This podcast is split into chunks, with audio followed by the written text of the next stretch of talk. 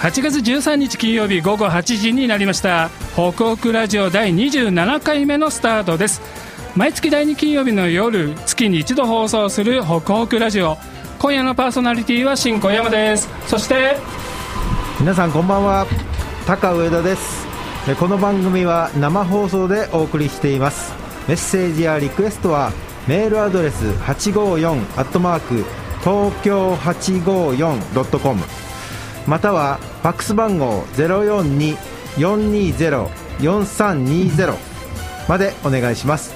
スマホアプリでお聞きの方は簡単にメッセージを送る機能がありますのでご活用くださいまたこの番組は YouTube で同時配信していますスタジオの様子を見ながら聞くことができますさらに UD トークを使って字幕もつけていますのでぜひご覧くださいはいさてタカさんオリンピック終わってなんかちょっと抜け殻みたいなオリンピックロスみたいな感じですねああなんか本当にあれだけなんかいろいろ言われてたんだけど盛り上がりましたよねえ結局ねやっぱ盛り上がりました、特にやっぱりすごい地元ゆかりの選手の活躍っていうかうんそ見ちゃいましたね見ましたね清瀬出身のあの久保田選手うのんあのカヌーカナディアンペア初めて見ましたあれ私も実は初めて見たんです初めすてのごい競技迫力だったよね迫力ありますねあれねスピーディーだしうんそうあれはねあのスピード感と迫力、やっぱりその地元の選手が出たからこそん知ることができたっていう感じですよね、そうですよねあれを見てたら本当にこっちが筋肉痛になるぐらいね本当にもうよくあれだ自け分で漕いじゃうみたいな漕感じぎですね続けるか、うんねすごいですでもあの久保田選手素晴らしい高校時代から始めたっていうね、そうそうそうそうそれだけのキャリアでオリンピック出ちゃうんですから、本当すごかったなと思います、ねすごいですよ本当にそして小平市ゆかりといえば村上茉愛選手がはいはい体操女子種目別のゆかでねやりましたやりましたね堂々の銅メダル素晴らしい先日ね、うんあの市役所の方にもはい報告に来てくれた時に私もちょっと見かけたんですけどね、ええほんとちっちゃいんだよね、ああ写真で見ましたけどそうですね、うん、で、うん運よくメダル触らせてもらっちゃったりして、ああかじらなかったいでやすかかじらな かったよよかかったったかじらなくてでも本当ねずっしり重くて、うんもう二度とメダルなんか触れないんだろうなと思いますけれども、うんいい経験ができてよかったですああよかったですねうんうんいいなはい、そんな、えーオリンピックロスの私たちですけれども、うん今夜はね、はい夏休み子どもスペシャルということで、はい子どもたちがねはいいっぱいいますね清瀬市と小平市の魅力をねたっぷりお伝えしていただけるということなんですが、YouTube ご覧の皆様はねスタジオに子どもたちがいっぱいいる様子もうすでに見れているでしょうか元気いや元気いっぱいの子どもたちが元気いねっぱい、えー夏らしい、えー魅力をね紹介してくれるなと思います。楽しみですねはい、では早速コーナー行ってみましょうかはい夏休み子どもスペシャルホクホクレポートイエーイということで夏休みですからね、えー遠くには行けませんけれども、えー身近な街の魅力スポットを紹介してもらおうということで小学生たちに街に出かけてもらって取材をしてもらいましたその報告を、えー生でお聞きしたいと思います取材先は子どもたちが自らセレクト取材先もレポートも自分たちでまとめたという渾身のレポートですのでおーぜひお聞きくださいすごいですね前半は小平市の、えースポットを紹介していただきます、小平市の紹介にある3人小学生が来てくれていますではまず自己紹介からお願いします国分寺第六小学校4年の林千尋です国分寺市立第六小学校4年生の原田幸です国分寺市立第六小学校4年生の村上由衣子ですということでこの仲良し3人組が小平の街の魅力を紹介してくれます今回はね2箇所行ってくれたんですけれども最最初に紹介してくれるのはどこに行ってきたんでしょうか有楽製菓東京工場直営店ですお今林さんが紹介してくれましたけれども、えーこの有楽製菓東京工場直営店っていうのは原田さんどこにあるんだっけ原田さんじゃないんだっけ誰が言うんだっけ原田さんどこにあるんだっけ小平市小川町1の94で西武拝島線東大和駅から徒歩5分ですおおお村上さん初めて行きましたかはいおお林さんは初めて行ったはいうんあ一回前に行きま行っしたたことあるはい一回だけ行きましたどうしても行きたかったんだよねここねうんいいな、春田さんは行ったことあったのえ初めて行きま初めして行たったここを選んだ理由っていうのはなんでここの場所に行ってみようと思ったんですか誰かブラックサンダーが好きで興味があったからですおおやっぱりブラブラックサンダー原田さんよく食べるあはいよく食べま本す当村上さんもよく食べるブラックサンダーよく食べないけどたまに食べますよく食べないけどたまに食べる、うん、有楽製菓って面白い会社の名前だけどこの有楽製菓の名前の由来っていうのは誰か聞いてきましたかはいはい原田さんお願いします有楽はうん楽しいがあるという意味で、うんえっと、お客さんに楽しんでほしいという意味でうんであと聖火はお菓子の工場でよく使われてた名前だからああでなするほど楽しんでもらいたいっていうなんかブラックサンダー見てるとそんな感じが伝わってきますよねこの有楽製菓東京工場ですけれども工場はいつ頃できたっていうふうに聞いてきましたか工場ができたのは1962年にできて2017年に建て替えたそうです2017年に建て替えたの今行くとだからすごい綺麗なんだよねはいうんおしゃれな感じの工場っていうか直売所でしたよねはい林さん行った時は混んでましたかまあまあ混んでますまあまあ混んでた混んでました人気のスポットっていうふうに聞いていますがいつ頃が一番混むって言ってましたかえっと冬特にバレンタインデなるほーでど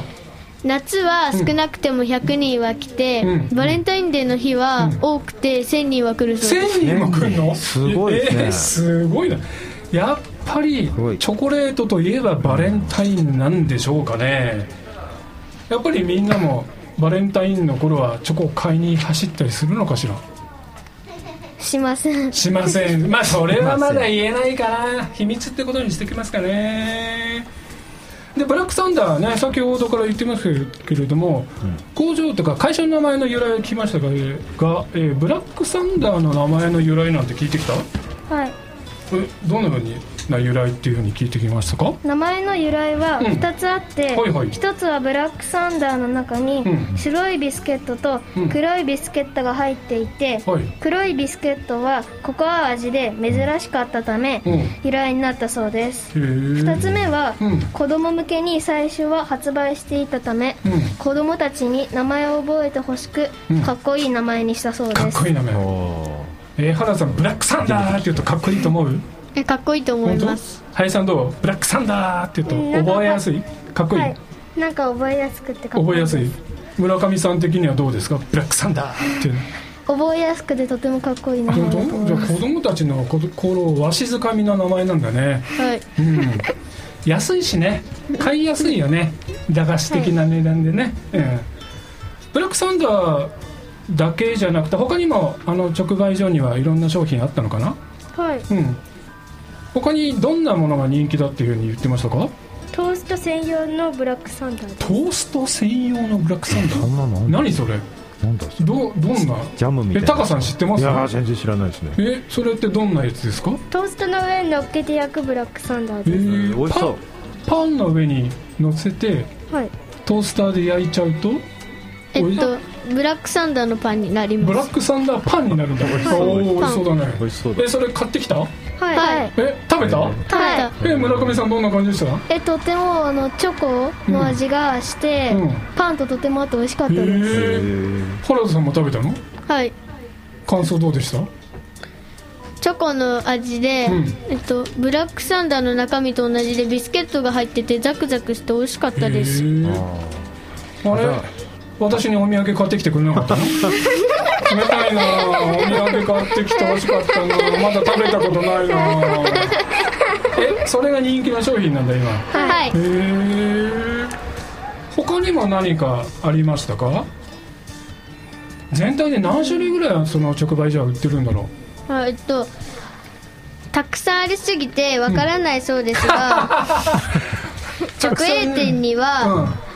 20から30個ぐらいの種類がありましあたそんなにあるんだすごいですたくさんあるんだね、まあ実はおじさまに行ったことあるんだけどブラックサンダーもなんかご当地版とかってはいはい白いブラックサンダーとかさ北海道限定のめっとちゃ美か味しかった美味しかあっそれも買ってきたたあれお土産で買ってこなかった買ってきませんよそうか買ってこなかっでもそたれねご当地版のブラックサンダーも実は北海道に行かなくても小平のお店で買えたりするんだよね、そんなのもじゃあじゃあ自分たち用にはお土産で買ってきたんだはいはいあとどんな商品がありましたか村上さんえっとトーストーストさっき聞いたぞ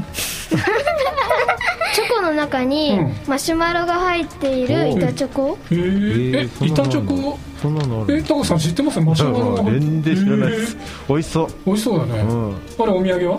持ってきてもら持っってたきた林さん他にどんなものがありましたか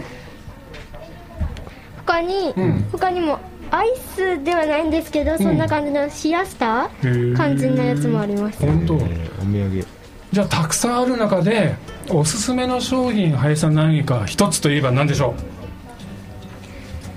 ピンクのブラックサンダーといういちご味のうブラックサンおダおーピンクなブラックサンダー美味しそうだね、林さんは林さんじゃない原田さん はごめんごめん原田さんおすすめの商品はえっとさっきも言ったブラックサンダーに乗せて焼くトーストのブラックサンダーお父とさんだあと割りチョコのさっき言ったほマシュマロがうん入ったやつでおマすシュマロのやつおお美味しそうだね村上さんはおすすめですねさっき言ったトーストにのせて焼くブラックサンダーと外側がホワイトチョコの白いブラックサンダーうんでおおやっぱブラックサンダー人気なんだねもうここ行ってみてまた友達にもおすすめしたいなーなんていうふうに思いましたかはい、はいもうじゃあ最後におすすめのポイントを一つ誰か教えてください誰だ原田さん、おすすめポイント一つ教えてくださいえっとブラックサンダーに限らずいろいろな商品が売ってるのでぜひ行ってみてくださいおありがとうございますでは一つ目の魅力ポイントは有楽製菓東京工場の直営店でしたでもう一箇所行ってくれたんですがもう一箇所目はどこに行ってくれたんでしょうか原田さんはい国分寺市ふれあげ水道館です国分寺市ああ小平市ふれあげ水道小館平です市ぐらい下水道館だよねご愛嬌ご愛も嬌うそれ予定通りのボ ケいやたまたまたまたまでフライゲ水道館はどこにありますか村上さん小平市上水本町1の25の31で西武国分寺線高野台駅から徒歩7分です下水道館はいつ頃できたっていうことでしたか1996年にできました1996年もうみんなが生まれるずいぶん前だね3人は下水道館にはよく行くんですか初め初めて初めて行きまし初ためて行ったではこの下水道館に行ってみようと思ったきっかけっていうか理由は何でしょうか下水道管がどんな働きをしているのかが知りたかったからです、このふれあい下水道館っていう名前は聞いたことはあったのかな林さんうん、なんかそういう名前は聞いたことはあ聞いたことあったじゃあ聞いたこと3人とも聞いたことあったんだけど行ったことないからじゃあこのチャンスに行ってみようと思ったわけだねはい、はい行ってみて第一印象最初の印象はどんな感じでしたえっと勉強するところでそんな楽しくはないところだった、と思ったけれど、うん展示物とかスタンプラリーとかがあって楽しく学べました、なるほど他には何かどんな展示がありましたか微生物のん写真やうんうん本物の微生物が動いてるところをえアップしてーテレビで映していましえへえ微生物見たのって林さん初めてたはい気持ち悪くなかったえなんかちょちょっと気持ち悪ちかょっっとた気け持ちど悪かったけど白いものが動いてた その微生物はどんな働きをするとか説明し、あはい聞いてきたうえっと水をきれいにするーんじゃあその微生物の力を使って水をきれいにして川に戻すっていうそんなことが下水道下に行くと学べるのかなうはいはいーんあとなんか下水道ができたきっかけっていうのも聞いてきたっていうことですけれどもどんなきっかけで下水道ってできたのかなコレラが流行ったことからですおーコレラってみんな知ってるはいはいい伝染病病気だねじゃあそれが流行ったからそのコレラがますます流行るのを防ぐために下水道ができたっていうことなのかなはいうんそれ知ってたえ知りませんでし知りませんたでした学校で習わないならないならないよねなんかもう当たり前のように下水道を私たち使ってるけどねそういう理由があったんですねあとなんか聞いてきてくれたことでは高橋さん下水道のマンホールの蓋がはい丸い理由って知ってますか、うーんなんだろうなん知らないよ ね蓋が丸いのには理由があるっていうのをこの3人が聞いてくれたそうなんですが下水道のマンホール蓋丸い理由はどうしてですかえっとマンホールが落ちないようにするためです、マンホールを落ちない四角いと落ちちゃうのあかなはいえっと、四角いと、もしずらした時に、マンホールの穴に落ちちゃうからですなるほど斜めにしたりすると落ちちゃうからあーああーなるほそうどかそうか丸だと落ちないからそういう理由があるんだね、はいあとはなんかマンホールがなんかいろんなデザインがあるっていうことですけれどもなんか気が付いたことありますかお絵の具で色付けされていてとても綺麗でしたー例えばどんな模様のマンホールがありましたか5種類の FC 東京と花柄のマンホールです花柄のマンホール FC 東京のマンホール見てきた、はいはい、うん、FC 東京のキャラクターが描かれてるマンホールかな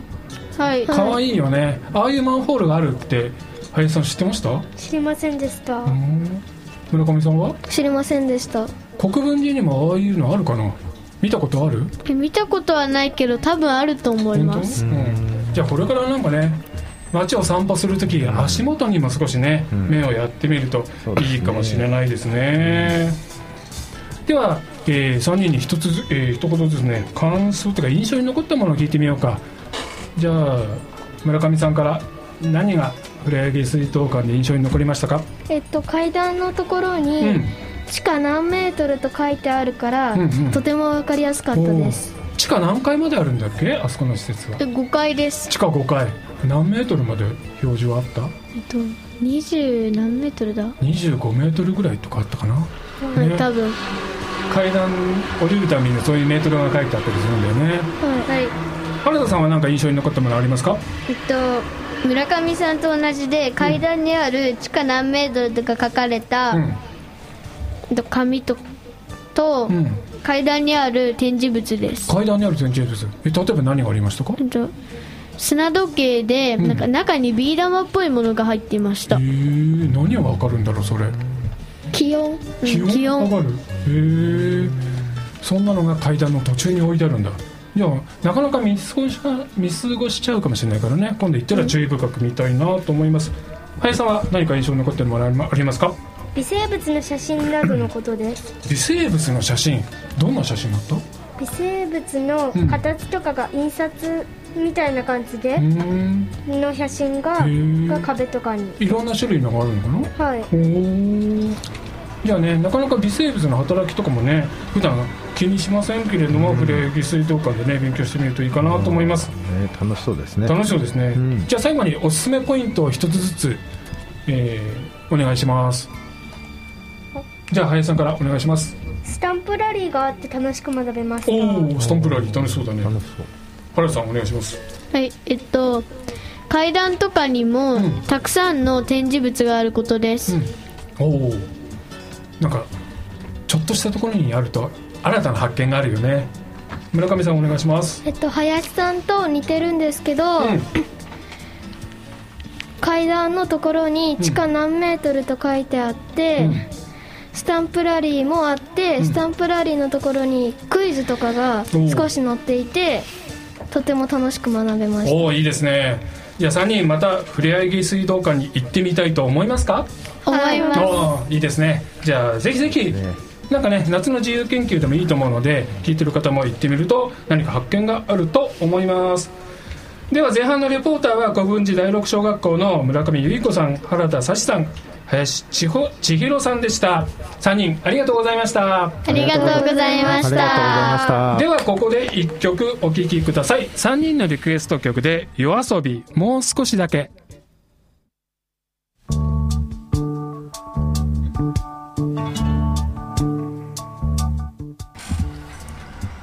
お聞きいただいているのは東京854ホクホクラジオですさて、えー夏休み子どもスペシャル後半のお二人の登場です後半は清瀬市の魅力スポットを紹介してもらいます一人目はリモートで出演をいただきます自己紹介をお願いします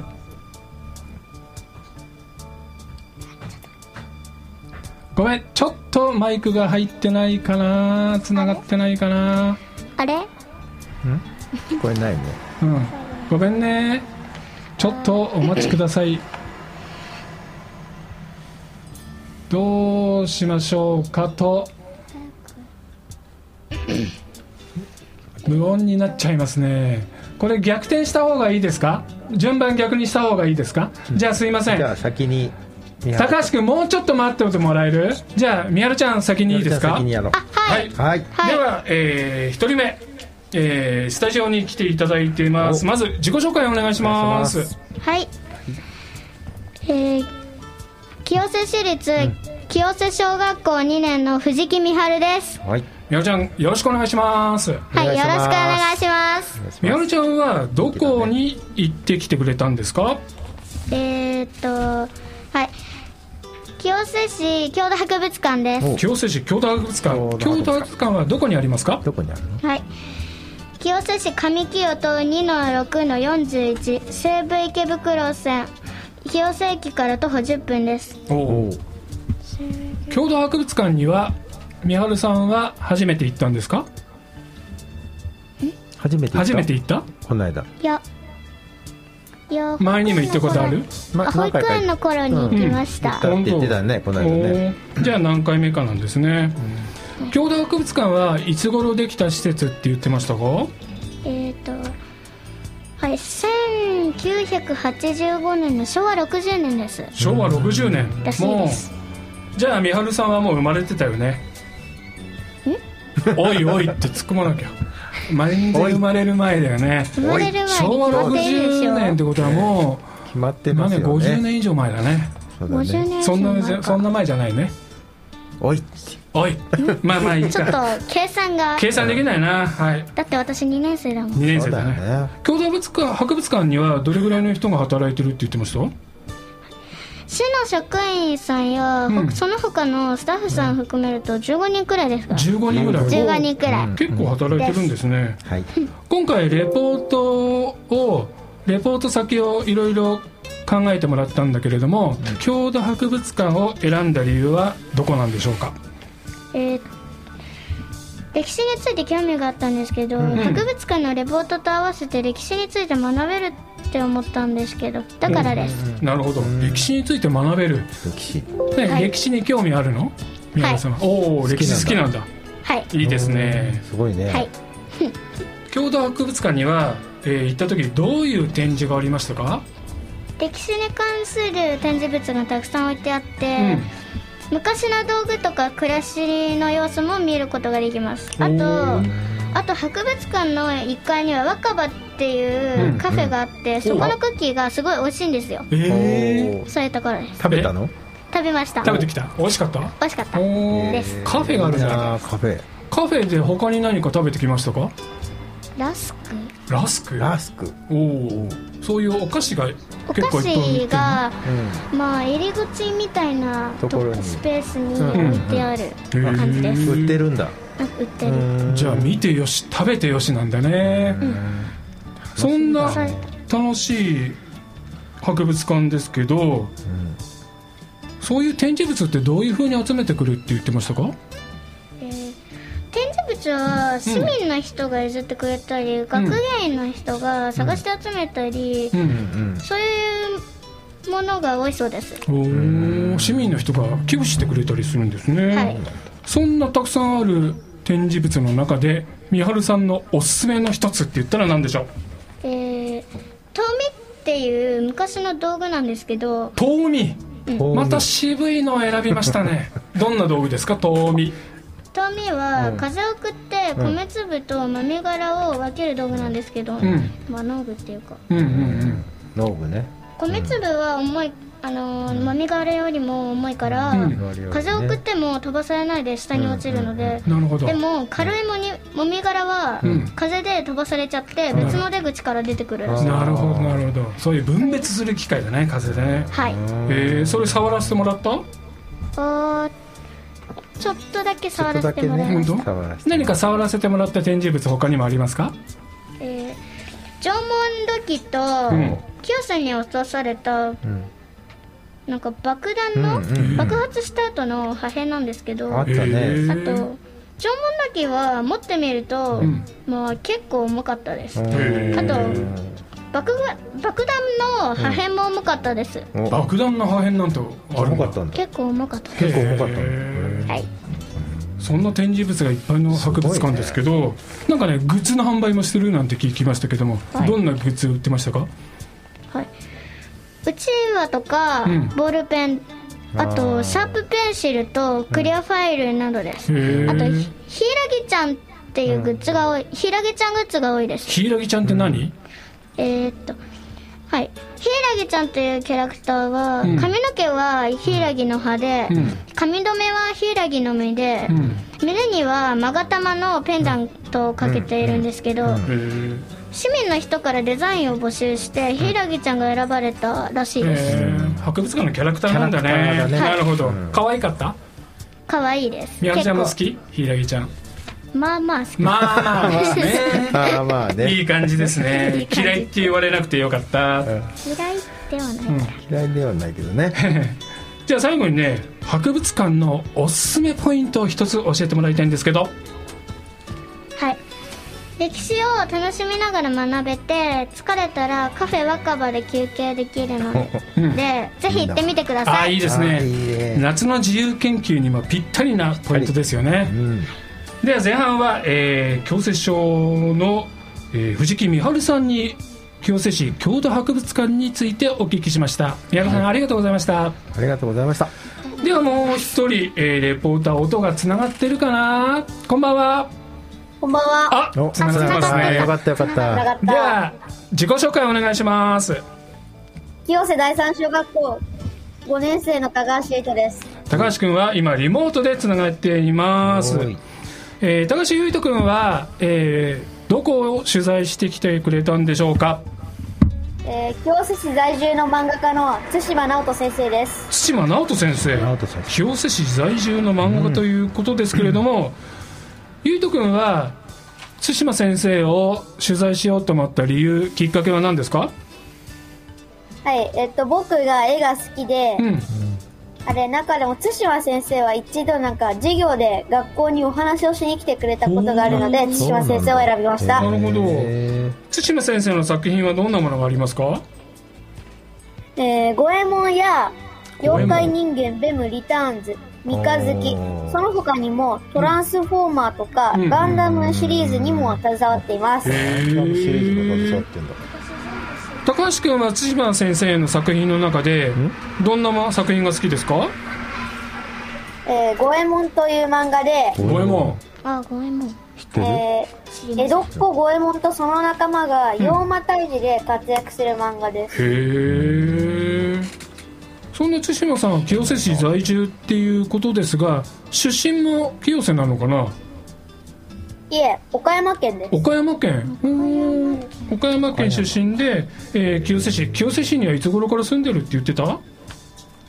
上京したのが29年前で、うん、 29年前15年前から京瀬市に住み始めたおそおうででもす。結構清瀬知ってるんだねあ住んでるね長いってことは、長いですね清瀬も好きだっていうことかなどんなところが清瀬市いいっていうのあったからいいですあねあ物静あれ、画材、画材屋や、うんスタジオなどか、スタジオなどのうんところっていうことですねとフォンがそんな対馬先生どういうきっかけで漫画家になろうと思ったんでしょうかねえっ、と、子供の頃から漫画好きだったそうで、うんうん聞こえるでし高校卒業してから、大阪の専門学校に入学してから、うんあれ、漫画家になることを決心したそうです。おーそんな対馬先生がなんか尊尊敬する漫画家がいるってなんか聞いてきましたかあそうなんはい。うんうんえシャカリキや恵みの大悟、スバルなどを書いていた曽田正人先生という人うんへうで、ーめぐみの高橋君は知アってシるスタントをしていたそうで、アシスタントしてたんだアシスタントしてたへ漫画家としての気迫や、うん作品を作り上げていく情熱を一番間近で見てきて、うん尊敬しているそえうでなす。るほどそんな千島先生なんか取材に行った時ゆうとくんになんか絵を描いてくれたんだってえ本当にいいな、うんいいなあどんな絵描いてくれたのえっと、五右衛門という漫画を持って行ったんですけど、うんうんその裏表紙にあれ、あれ、え五右衛門の絵を描いてくえれーいいえねーもうささっと描いちゃう感じなのた。はい。その他にもなんかう、んガンダムに出てくるザックっていうキャラクターを描いてくれたりしました。えーいいなうんその絵を見た時ゆうとくんどんな風に感じましたかいやもう、すごい短い時間であっという間に絵を描き上げてしまうので、うんあれもうびっくりしましたえ。ーすごいね確かにそうやっぱちゃちゃっと描いちゃうんだそのスピード感ってやっぱ見ててまじ目の前で見ててやっぱすごいはい。うーんそんな千島先生なんか海外ともやり取りをしてるっていうふうに聞いてきたそうですけれどもどんなことやってるんでしょうか、えシンガポールやアメリカなどいろいろな国のイベントでうんえ活躍しているそうです。ー、どんな活ト躍ランしてるスフォーマーやのうんマシンガー Z などは特に人気で、うん千賀対馬先生が書き、ペイントを外国の方が担当するなど、自分以外の人と書いたりするそうです。へえそういうメカみたいな書くのが得意なんだ先生ははい。そうするとそまのた、せ一つの作品をいろんな漫画家さんとリレー形式で書くこともあることに驚きました。へえあーなるほすごいねじゃあ海外の人たちとも活躍してるんだすごねはい。でねおじさん気になるんだけどさ漫画家ってなんか締め切りがすごい大変だなって聞くことがあるんですがはい。えっと、うん対な馬んか先生もうん、徹夜はしてみたそうなんですけど、うんうんあれ、2日ほどで失神したそうです。 2日で 失神したんだど何ですかそだれからなんか失敗することを考えずになんか疲れたら少しでも休むようにして面るそう白でいす、ねへえそんな辻村先生ねいろんな漫画描いてるけれども、やっぱ漫画雑誌によって書き分けたりしてるのかなああーはいやっぱなんか違いがあるのかなはい漫画の下書きやうんネームなどを書いて、うん担当者さんと話して決めているそうでへす、えいろんな作品を手掛けているので、うんいろんな資料を参考にしているそうです、へえ、うんゆうとくん今いろんなねジャンルでお仕事をできるのが楽しいそうです本当ゆうとくん今ね辻村先生からねメールが来てねお「聞いてるよ」って「ラジオ聞いてますよ」って今メールが局の方に来ましたよそりゃあ嬉しい嬉しいです嬉しいね嬉しいですねじゃあちょっと対馬先生向けに一言言ってくださいゆうとくんおう辻島先生にですか、ううんんはいラジオ見てくれき見 見る聞く見てくれて聞い て。ありがとうございますああやっぱりそうかあ。いやー、つみ先生、ありがとうございます。あありがとうございます本当にじゃあ、全体でね、えーっと、なんか一番印象に残ったことは、ゆうとくん、なんでしょうか。はい、日本だけでなく、うん外国でも活躍してるところを話していたうん。だけじゃなくて原画を見せてくれたんですよほうほうほうほへう。ー原画、でなそかれでなか見えないもんね。うん実う際に絵を見せてくれたところが心に残っています、あん。あいよかやったねー、やっぱありー取材に行ってみてよかったすごいやっうね。んはいじゃあ、そんなすごいすごいたくさんの感動をいただいた対馬先生の作品の中で。ゆいとくん、対馬先生の漫画のおすすめポイントを教えてください。あー漫画の僕が好きな五右衛門ではうん。生き生きとしたキャラクターとか、迫力のあるバトルシーンや細かい描写も見どころですほうほうほう。あー以上ですありがとうございます。いやー全体としてインタビューした時、ゆうとくん楽しかったはいなかなか聞けないお話も聞けたし確かに原画も見れたなんてすごい羨ましいなあー確かにですねゆうとくんは漫画家になりたいのはいゆいとくんは漫画家になりたいのなりなってみたいですなってみたいいやーじゃあねいいねもしかしたらなれるかもしれないしこれからもなんかそういう方面でもね頑張頑張っってねてほしいなと思います、うん頑張ってくださいー後半のレポートは高橋唯斗くんでした高橋くんありがとうありがとうございましたありがとうございました。はいではここで一曲お聴きください、えー、ゲスト高橋さんのリクエストで「ワンラストキス宇多田ヒカル」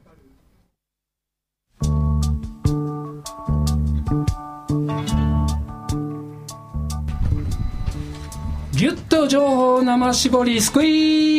ーズということで絞りたての新鮮な情報をお届けするスクイーズのコーナーですこのコーナーでは清瀬市と小平市のイベントなどタイムリーな情報をギュッと絞ってお届けしますはじめに清瀬市情報です高さんお願いしますはい、えー清瀬市からは新型コロナウイルス感染症対策事業頑張ろう清瀬お最大30%戻ってくるキャンペーンのお知らせです、また始まりますねうん清瀬市と清瀬商工会は新型コロナウイルス感染症の影響を受けている市内店舗における消費喚起とうん新しい生活様式に対応する感染リスクの少ない非接触型決済の普及促進を目的に対象店舗にてバーコード決済サービス PayPay で支払いをするはといはい最大30%還元するキャンペーンを実施します、うん実施期間は来月9月1日から10月31日1日までですえー付与されるのは PayPay ボーナスでえー付与上限は1回の会計につき5000円相当1ヶ月1万円相当ですキャンペーン期間は2ヶ月ありますので最大で 2, 2万円相当のお PayPay ボーナスがもらえるということになります大きいですねえー対象店舗は清瀬商工会のホームページや PayPay アプリで8月末頃公開予定ですのでそちらをご覧くだおさい楽しみ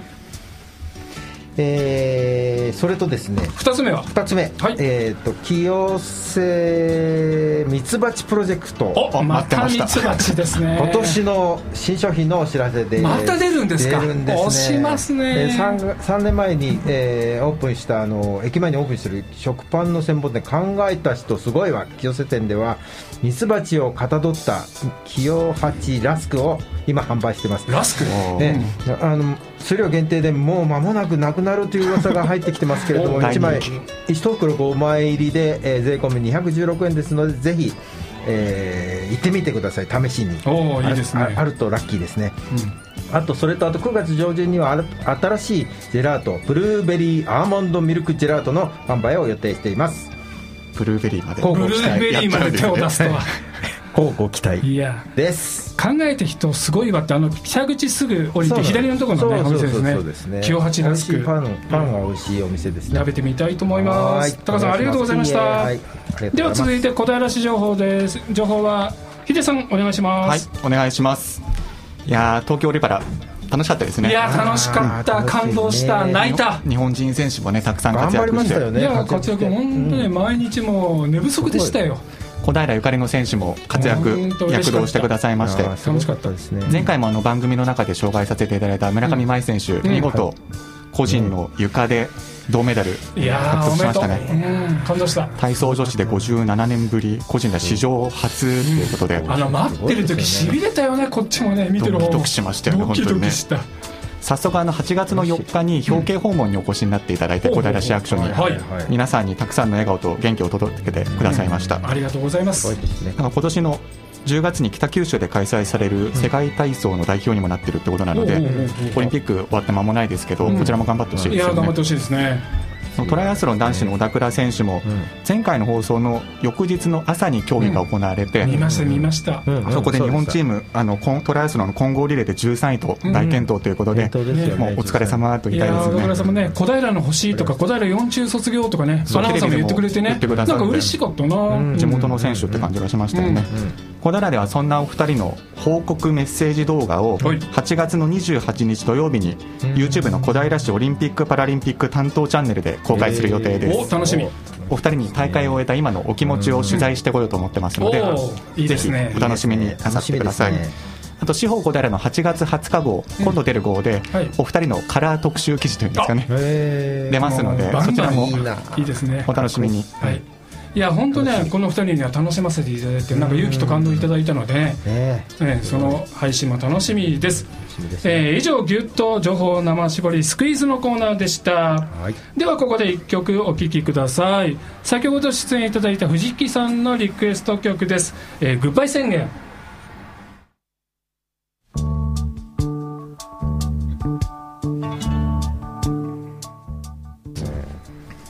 さて番組もそろそろエンディングに近づいてまいりましたはいいや子供たちのパワーすごいですねすごい元気キャハハーって笑って元ね気こっちもって楽しくなっていい楽しいねううんいいあれはいいですいや楽しい放送になりました、うん YouTube ご覧になった方はね、んあの何かテーブルの上に置いてあったなというふうにお気づきの方もいらっしゃると思いますが、はいはいルネフェスのキャラクターが今日はね、うんえーテーブルの上にあったんですね、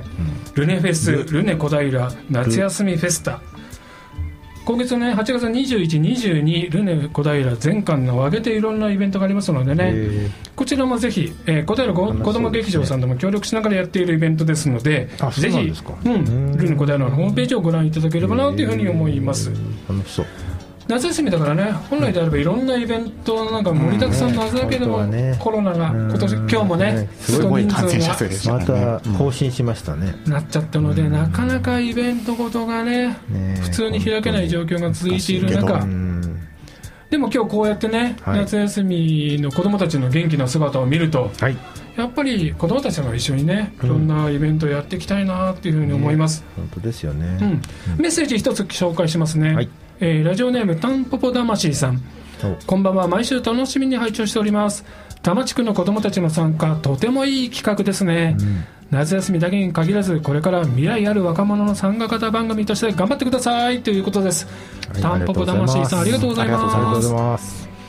いやでも去年もね夏休みのこの子供スペシャルやりましたけれども、ね面白いですよね今年もやっぱ面白かったねうんなんかまた子どもたちのレポートする視点っていうか、うん、なんか新しい発見ありますよね、うん私たちあのるあるお友達いいですよね大人とは違う視点で切り取ってくれて面白いし、真面目ながらもなんかこうちょっとねこう、うんちょちょいちょっとずれ てるずれてるというかなんていうかた楽しい、うん混ぜてくれますよねいいですねうん、うんしかし緊張しない物落ちしないよねみんなすねごいしっかりしてますよねうん本当にしっかりしてるあここでまたメッセージいただきました、えー先ほどの清瀬在住の漫画家対馬直人さんですねありがとうございま先生あすりがとうございますえー高橋君レポートありがとうございましたこちらも上手に伝えられ方伝えられたかと緊張しましたということです志村先生本当聞いていただいてメッセージもありがとうございますありがとうございます清瀬のセッキーさんお関子供たちのの素敵なレポート最高でしたセッキーさんいつもありがとうございます関さんありがとなんかね和むし子供たちの言葉うだかあーら本当に伝わるっていうこともあるねねずーっとなんか番組中ニコニコニコニコしていられましたよ本当だね本当にうんうん高さんはね取材の時も京都博物はいはい館はい一緒に同行されたそうですけども、一緒にええええ元気なねみはるちゃんうん、その時の雰囲気は今日はじゅん存分に出た感じでしょうか存分ね。にもうね本当にじあの自身のあのキャラを全部出して、うん出し切ったんだと思います、